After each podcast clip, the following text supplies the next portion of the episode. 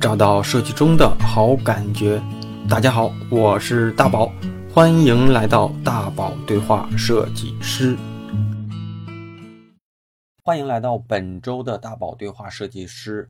这是我正在预购的新书《写给大家的设计答疑书》的第三期节目。预购期间呢，也有同学问我优惠券怎么领取等一些问题啊。那我在今天的节目开始之前，先做一个告知。那预购的截止时间是三月二十八日，也就是下周日的晚上十二点之前。那在下周三节目发出之后，我会陆续在咱们大家的购买页面里给大家单独去私信读者群的二维码，那相关的联系方式。等大家加入了这个预购的读者群之后，我会在群里给大家发这个优惠券，以及后期节目上线的这个嘉宾的这个线上公开课的一些时间等方式啊。所以大家不用着急，该给你的福利啊，我一样一点都不会少。所以请大家稍等一段时间。那如果你听完前两期，那么你对我这本书的写作背景和故事应该也有一些了解了。这一期呢，我会分享一段书里的问题和我的个人建议和解答。Logo 设计的本质是什么？大宝哥，我想问你一下，你理解的 logo 设计的本质到底是什么？我现在越来越发现，logo 设计的核心目的就是表达，表达一种存在感。设计师呢，就是让这种存在感再强烈一点。所以啊，我觉得 logo 设计就是结合市场，把设计做到视觉上的美观。然后呢，我想听听大宝哥的建议和理解。那以下呢，是我对这个问题的一些感受啊。聊这个问题之前，我想先讲一个现象：我们看古装剧的时候，是不是会看到这样一个情景？古时候有人去买米、买油、买酒，都带着一个袋子、一个瓶子，然后到了店铺呢，卖家会用一个有计量单位的容器装米打酒。我还记得我小的时候，依稀的帮父亲去小卖店买酒的这个情景。那个时候啊，打酒都是用酒提做计量单位，酒呢没有包装，也不像现在这样讲究品牌。我拿着壶，最后装几提就给几提钱好了。但总有一些不良的商家啊，会在酒里面掺点水啊，让物不腐蚀，怎么办呢？这个好办啊，在酒的大罐子前面贴上卖家的名字，不写名字呢，也会写一个李家的白酒、张家的白酒之类的信息。为什么会用自己的名字为品牌命名呢？因为这是这家店自己的名誉做的担保。如果东西不好，那就臭名远扬了。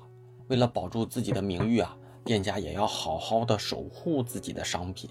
经历了一段时间呢，手写的贴纸或者是店旗就变成了刻字的牌匾，再演变成了如今受法律保护的商标。商标包括名称和图形，图形部分呢，也就是我们所说的 logo 吧。铺垫了这么多啊，logo 是什么呢？logo 的本质其实就是企业或商品名字的图形化。人要有名字，企业呢也要有名字。这个名字呢，除了要口口相传，还要印在商品上、包装上、名片上、企业的大楼上、传播的广告上。一个企业呢，就像一个家庭，做出来的东西放在一起，总不能不像一家出来的东西吧？那怎么办？定个规范呗。所以啊，设计师设计的 logo 其实就是企业名片的视觉化而已。好的设计师在名字本身的基础上，通过视觉化的语言降低传播成本，提高了记忆性。所以啊，有些设计师甚至设计大师，比如保罗·兰德啊，倾向于将名字直接做成字体化的 logo。那这样最有意义，提高设计的记忆性。但无论是中文名字还是英文名字，直接用字体的变形做 logo，有的时候并不利于传播。一个字或者是一排字，经常会有辨识性的问题。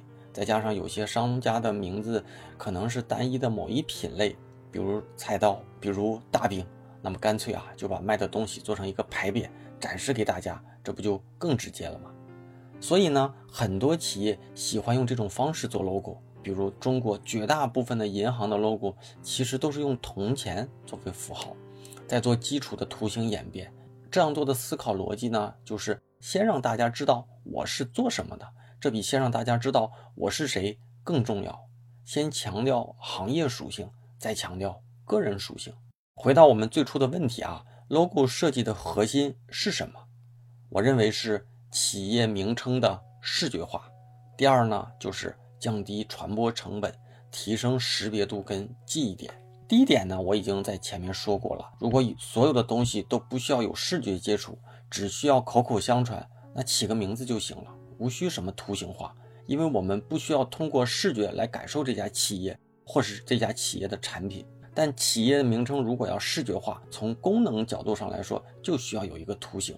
那这个图形代表了这家企业，它可以是文字图形。也可以是符号图形，比如啊，我们小的时候听过很多的广播，我们能记住很多经典的节目，但我们从来没有对这些广播节目的 logo 有印象，因为我们根本就不需要看到嘛，所以不需要将它们视觉化。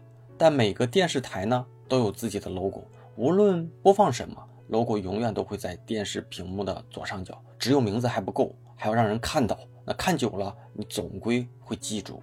关于第二点啊，企业除了在物理因素上需要有这么一个视觉化的图形来代表自己，还需要让传播更容易、更可识别。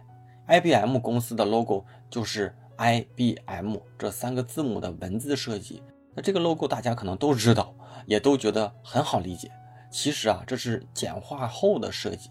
那这个 logo 全称大家知道是什么吗？那我给大家在这里读一下啊，全称就是 International。Business Machines Corporation，那中文啊，国际那中文呢就是国际商业机器公司，这是我硬翻译的啊，是不是很多人第一次听说原来 IBM 是这么个意思？那如果不简化的这么一长串的名字，到底有多少中国人能记得住？我还真得打个问号。那如果别人问你在什么样的公司工作过，你会去说我去了国际商业机器公司工作吗？肯定他们会笑。他说：“你到底是卖什么机器的呀？对不对？那设计师呢，将这个名字简化之后再图形化，让全世界都能记得住，都知道这三个字母代表了这家企业，甚至都会忽略了 IBM 这三个字母背后的意思。那我认为这就是设计的价值。有些 logo 设计既和名称无关，也和品类无关，又和自身的产品业务无关，只是讲了一个故事。那如果企业不够强大，用户根本就没有机会了解你的故事，但如果企业足够强大，你的故事怎么说都有人相信。比如说星巴克，它的 logo 唯一的优点在于具有这个特殊性，也就是足够的明显、足够的特别，和同类的竞品啊还能够有一些区分。但它的 logo 啊，既没有企业属性，也没有产品属性，也没有行业属性。但你不能否认，它确实是一个好品牌的 logo。话说回来，设计改变不了企业的命运，设计也不能救命，但设计能增值。关于 logo 设计的本质啊，我简单的聊了我的看法，不知道能不能给大家带来一些启发。当你听到这期节目的时候，我正在我的公众号大宝频道里开启了预购。我先把最重要的告知，购买链接呢，就是在我的今日公众号的推文里，公众号的底部按钮呢，也应该能找到这个购买的下单按钮。做预购啊，主要的目的是想和大家来一个既特别又有意义的共建。你听我详细跟你说说。首先呢，我要感谢第一批愿意支持我人生第一本书的小伙伴们。我想你的名字和我一样出现在我的这本书上，所以呢，在我发起的这段预购期间里，我会把已经支付预购订单的朋友，也就是收件人的名单，做一个收集跟整理，做成一个感谢名单，印刷在书序言之后的插页里面。我郑重郑重的跟大家承诺，就是后期无论加印多少次，你的名字和我还有这本书一定都会。绑定在一起。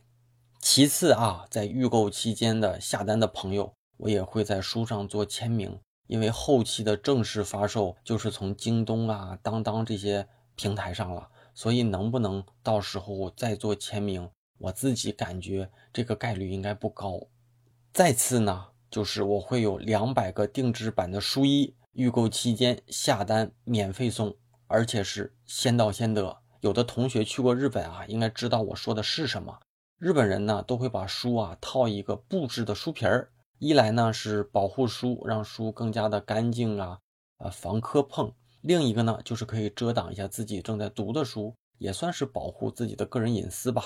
啊，为了配合我的这本书，我亲自设计了两百个个限量的书衣，啊，就是布制的书皮，限量赠送，而且只有这一次，后期没有购买的地方。单个的成本价格呢，大概是在。三十元左右还没有完啊，嗯，预购期间下单，我会再加送价值一百六十九元我星球的半价减免券，也就是可以以八十五元的这个价格减免加入我的星球。如果你已经是早已归队的这个小伙伴同学们啊，我会在你后期的续费五折的基础上再给你一个折扣券。我估计啊，你以后再进星球也就是一杯咖啡的价格了。还没有完，还没有完啊！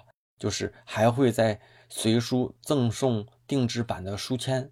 那其实这得说个实话啊，因为编辑告诉我，就是书的印刷要在直接在印刷厂做一个塑封的处理，所以呢，书签一部分可能是做一个赠品，做一个这种限量的小赠品送给大家。二来呢，如果就是在不可控的环节下签名，可能。无法再把那个塑封拆掉之后写上去了，我可能就会在书签上做一个签名送给大家，作为一个保底的方案。这就完了吗？当然没完了。还有呢，就是在预购期间，我会开通这个读者群，就是购书下单之后，我会把你拉到我的这个读者群。等预购结束之后，我会在群里做两场线上的直播课。啊，也肯定不是我一个人分享，我也会给大家一个嘉宾的分享名单，人气最高的嘉宾，我会邀请他和我一起做一次线上的直播分享，送给在这一期间购书的朋友们。所以啊，那我说到这了哈，你就会问我这本书到底有多少钱呢？怎么买呀？那这本书呢，在我和我的编辑的几次的调整跟沟通下啊，我把它的价格定在了百元之内。或者说呢，离一百元还有挺大差距的价格，就是六十八块钱，全国包邮。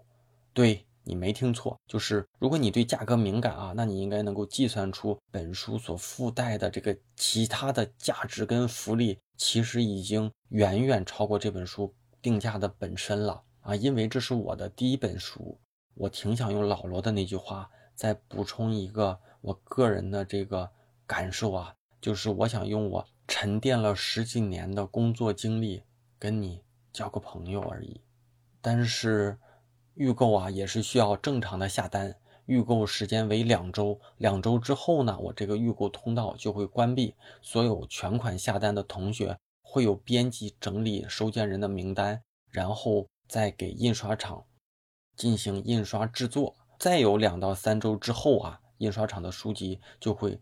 印刷完成发往这一期间下单购买的朋友们，所以呢，预购需要同学们全款下单，希望你能理解。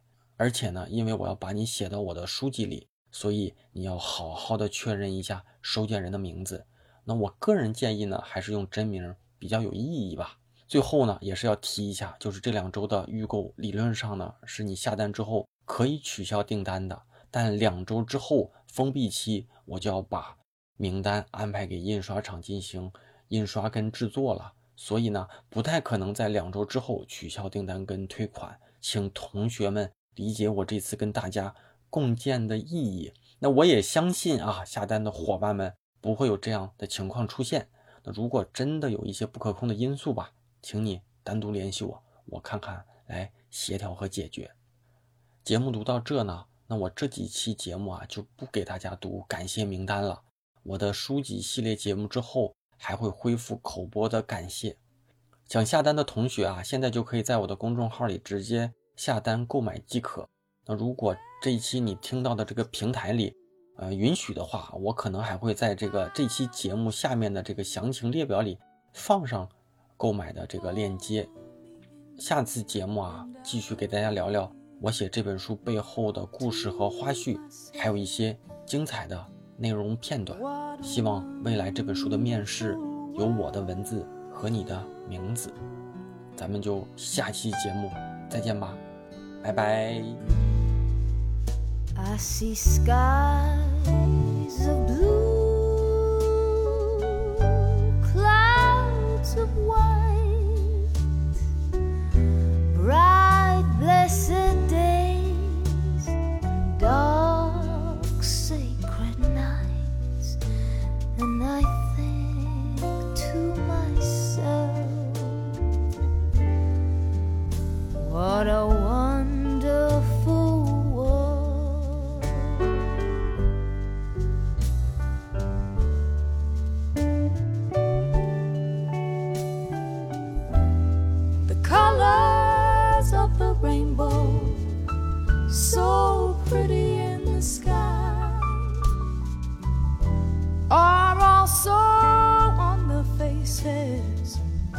People passing by. I see friends